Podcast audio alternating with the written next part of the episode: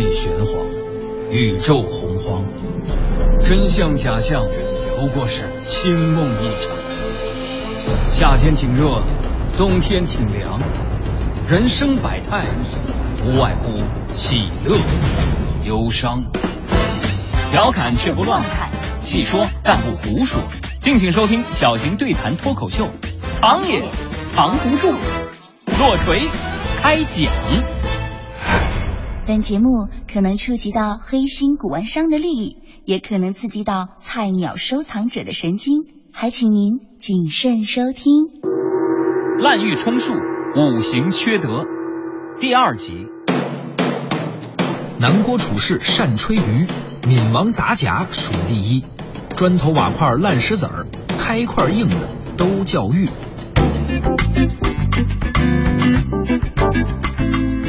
愉快收藏，理性投资，做一个聪明的收藏家。小东和滴川继续跟您聊收藏。节目期间，您可以关注微信公众号“藏也藏不住”，查看藏品信息，掌握节目动态。我是小东，坐在我身旁的依旧是滴川。大家好，我是刘滴川。咱们这几期会谈一下玉，并聊聊当今的玉器收藏市场。主题是滥竽充数，五行缺德。这题目不用解释啊，相信您也都知道什么意思。说说现如今那些在玉器市场中充数的滥竽，还有一些欺骗收藏爱好者的缺德骗子。说到滥竽充数啊。我们就能联想到上学时候啊一篇学过的课文，嗯，滥竽充数。上期咱们也聊过了，说齐宣王喜欢听民族管弦乐合奏。说到齐宣王这人啊，我上期其实就想多说几句，嗯，没逮着机会。这人我可喜欢了。齐宣王可是个男人啊，你也要真是哈。哎哎哎，我不是那个意思，我是说我特别佩服他。说起他呀，我看很多人都不熟悉。你和他熟？不不不，其实我跟他也不熟。不过说起他媳妇儿，我挺熟的。对你专门跟别人媳妇儿熟？哎，我这叫亲君子远小人。他媳妇儿叫钟离春啊，也是他们山东人。他跟这个齐宣王的结合呀，那是自由恋爱，完全没有介绍人啊。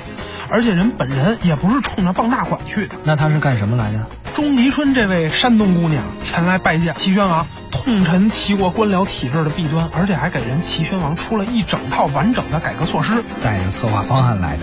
哎，齐宣王照着一做，哎，发音特好使，没什么空话套话，嗯，全是直接解决问题的大实话。是啊，齐国那是府库丰盈，兵强马壮，国泰民安，所以立马封了这个钟离春为皇后。你说这姑娘不得了吧？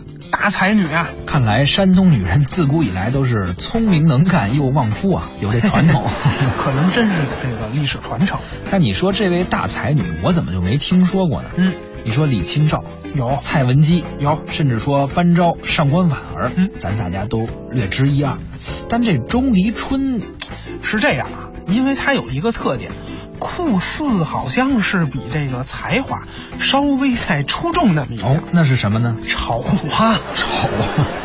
刚才这惊天伟地之才都没有他这个外貌出众，那这姑娘长得得有多难看呢？郭德纲有段相声叫《丑娘娘》，原型就是这姑娘啊。齐宣王坐在马上，那仰着脸瞧瞧，我的亲娘呀！这主这个儿按今天来说一米九二，一脑袋红头发，大眼珠子，高颧骨。这嘴啊，要没耳朵挡着，能咧到后边去，一嘴的獠牙，往这一站，肩宽背厚，手伸出来，那手指头不楞楞楞棒槌上，往这一站，哎，我说你就是齐宣王吗？因为他老家是山东东平，古代这县叫什么呀？无盐，食盐的盐，所以这姑娘就被称作无颜女。无颜女啊，就是毫无颜值的一个女人。不是这意思，开个玩笑啊！咱古代说貌若西施，嗯，对着的就是貌比无颜，嗯，一个最美，另一个最丑，对，言赤字别嘛。所以咱小学课文滥竽充数，其实讲的就是无颜女她老公的故事。藏也藏不住，真是一档好节目，都能串起来，这历史不就活了吗？纯是枪，蛇是剑，拆穿收藏市场一百个伪概念，大话文玩世界三百种没文化。敬请收听小型收藏对谈脱口秀，藏也藏不住之滥竽充数，五行缺德。上期咱们说王大宝以前去云南旅游的时候啊，被坑了。他在当地看见一种石头，导游说是玉，说的怎么好怎么好，说你要不买，等回去肠子就悔青了。对，后来我们知道了，说的就是这个黄龙玉。在旅游景区买玉啊，这王大宝真能干出这事儿来。王大宝哪能那么傻呀？文玩行里大风大浪都过来了，这能被导游坑了？不是一级别的呀！导游不让王大宝坑了就算好了。哎，所以咱一直说啊，你只要不贪心，嗯就不会被黑的。我看王大宝这次表现就很好，哎，没有买，没有买是因为他留了个心眼儿，他知道导游啊得赚差价吃回扣，嗯，所以回来呀、人家自己网上买的哟，一下我跟你说斥巨资三万购买了一堆破黄石头，就为这事儿他媳妇儿气的回娘家了。三万块钱，他得买多少黄龙玉？他靠这破黄石头能盖房子呀？想要有个家，一个不需要你是不知道啊。，那卖黄石头的跟他说呀，说他一铁哥们儿，人家是大企业家，原来买和田玉那呀一买就几吨几吨的，现在人家那和田玉满满一厂房，值好几十个亿呢。这一吨一吨买的是玉还是山呀？买玉哪有按吨买的呀？可不嘛，人文玩商啊，忽悠他，骗他，说现在这企业家又开始收黄龙玉，还偷偷的。一吨一吨的买，还偷偷的，这得弄多少炸药开山呢？云南开个山，估计贵州那边都听见了，怎么偷偷的呀？可不是嘛，这不是败坏盗窃行业的声誉吗？嗨，人家窃贼虽然是偷吧，但起码是技术工种，这完全是山贼的做山法。贼 明抢啊！可不，而且龙陵这地方不就是山吗？山里的。对，云南龙陵，嗯这黄龙玉的产地。对，既然说到产地了，我觉得咱们聊得这么热闹，也别光顾着自己痛快，咱赶快给不熟悉黄龙玉的朋友普及一下什么叫黄龙玉，嗯也好让大家见识见识庐山的真面目。回头市场上您碰着它了，掏钱的时候也能对上号。哦，那什么是黄龙玉呢？这网络的百科写的很清楚，黄龙玉最初人称黄蜡石，在当地人看来呀，它有着田黄般的颜色，翡翠的硬度，硬度很好，透度很高，色彩鲜艳丰富。田黄的颜色，翡翠的硬度，四不像啊！这个营销啊，这你不懂吗？好比说三分钱一斤的老倭瓜，卖的时候一定得喊是栗子味儿的。嘿嘿，这穷人美啊，爱美之心人皆有之嗯，都能理解。问题是，穷人美你得实惠，物美价廉才行。对你要是卖倭瓜卖出栗子的钱，你说这个光是卖倭瓜的人黑心吗？也不全是，这买倭瓜的人呀，脑子估计也不太好使。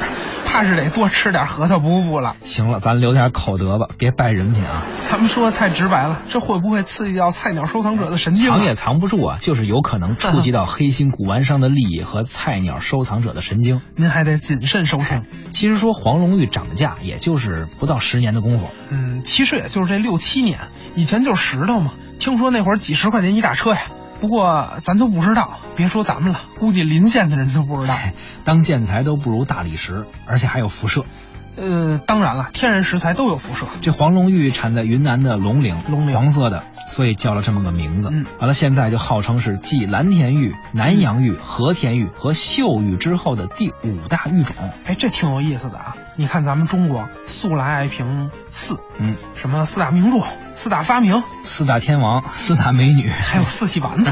不过呢，就像你之前说的，这个玉啊，不是今天才有的，嗯在咱中国有八千年的历史了。嗯，不管是什么玉，哪怕就是和田白玉，它如果单单就是因为材料好，适合雕刻，它也不值这么多钱。嗯它之所以值钱，主要还是因为它的文化底蕴。可是你看现在啊，这些文玩贩子，包括很多伪专家，他们也意识到这个问题，所以啊，他们开始人为的给概念做旧。给概念做旧，对啊，比如拿你刚才说的这五大玉种名玉啊，前面四个那是古代人评的，现代人不能说给古人评的这个扒下一个换一新的吧，这就缺乏公信力了。嗯那好办啊，人家再加一个，正好啊，咱们中国除了爱评四大什么什么，还爱说五行，得了，那就玉各有各的颜色，直接黄龙玉是黄的，五行属土，你看多好，这黄蜡石嘛，原本跟土也差不多，又臭又硬呗。其实还是那句话，我并不反感黄龙玉这个材质本身啊，因为它好看不好看跟我没什么关系。它适合雕刻，那你客气啊，这好事儿。但是问题是，如果你拿一个新发现的材料去炒作，愣说它怎么好怎么好，怎么有文化内涵，完了还扯上五行，那我真觉得这种做法绝对就是我们说的滥竽充数，五行缺德。这是有五个，他还能靠上五行。嗯你说他要是再想多炒作几种石头，得咋说？嗯，你有什么好办法？他可以说新四大玉种，加上各种各样的定语就成了。这个依照的是歌坛新四大天王，影坛新四小花旦出来。各行各业啊全一样。再说回玉啊，有很多这样的烂玉，嗯你别看它现在价格很高，那都是被炒起来的。但是呢，骗局总有被拆穿的那一天，用不了多久，等这股浪潮过去了，它那泡沫总将破灭的。哈哈，水墨子呀，你这一语双关，还顺便讽刺了水墨玉。还 真是的，水墨玉就是以前俗称的水墨子，嗯也是云南产的。当地人你说也真是够聪明的啊，嗯黄龙玉价格炒上去，然后现在又开始找新东西。反正看着不像石头的都叫玉。如今这概念被炒的啊，四大玉种加黄龙玉、水墨玉，这已经六个了。六个啊！你说要再炒出一种来，集齐七个就直接召唤神龙了。水墨玉究竟是个什么东西呢？水墨玉，又叫水墨子，俗称啊，产地在中缅边境地区。嗯，像这个腾冲啊、瑞丽啊，当地人都管这个水里的这水花叫墨子。哎，对，因为这个水墨玉啊，哎，当地人跟我们叫法不一样。嗯，我们管这个河里的水花叫水花，他们就叫墨子。因为水墨玉晶莹剔透啊，嗯有这个属性，于是就得了这么个名字。哎，一说到云南，云南这地方，我觉得完全就是文玩商的乐土啊！你看，宝山有南红，脸是红的，心是黑的。不不，最可恶的是有些南红啊，脸儿都变白了，这心更黑了。哈哈，红南红都挖没了，改卖白的了。就那边角料呗。对，然后你再看龙陵，龙陵有黄龙玉，皮肤是黄的，心也是黑的。这么说，水墨玉的还真不错，看起来晶莹剔透，嗯跟花季少女似的，价格也还凑合，起码没被炒上去。他倒是想炒呢，炒不上去啊，实在是不稀缺，而且毫无变化，雕刻的局限性它小，并非是真纯洁啊，也是想黑你，就是还嫩了点儿。哎，水墨玉虽然嫩了点儿啊，嗯不过有一种东西可真是坑你没商量哦，那就是我国云南和缅甸交界一带开采最多、名声极大的翡翠。别管老坑新坑啊，坑你没商量。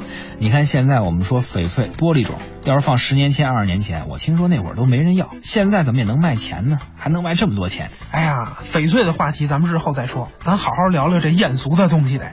这里我们奉劝广大藏友，如果您要收藏玉件的话，千万得买具有高文化内涵的玉，得买担得起玉这个头衔的石头，否则看着漂亮，它真的不保值，那才是疯狂的石头呢。行，这期节目时间也差不多了。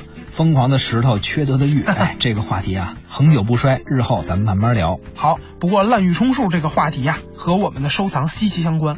这两期我们聊的是烂石头冒充玉，哎，还有那些乱七八糟的题材泛滥。对，那下期节目咱聊聊滥竽充数领域的高地和田玉里头的南郭先生。好，愉快收藏，理性投资，做一个聪明的收藏家。本期节目就是这样，关注微信公众号“藏也藏不住”，查看藏品信息，掌握节目动态。您可以通过蜻蜓 FM 点播节目，还可以发送邮件至收藏二零一五 at 幺二六 .com 与我们沟通互动。藏也藏不住，下期再会。再会。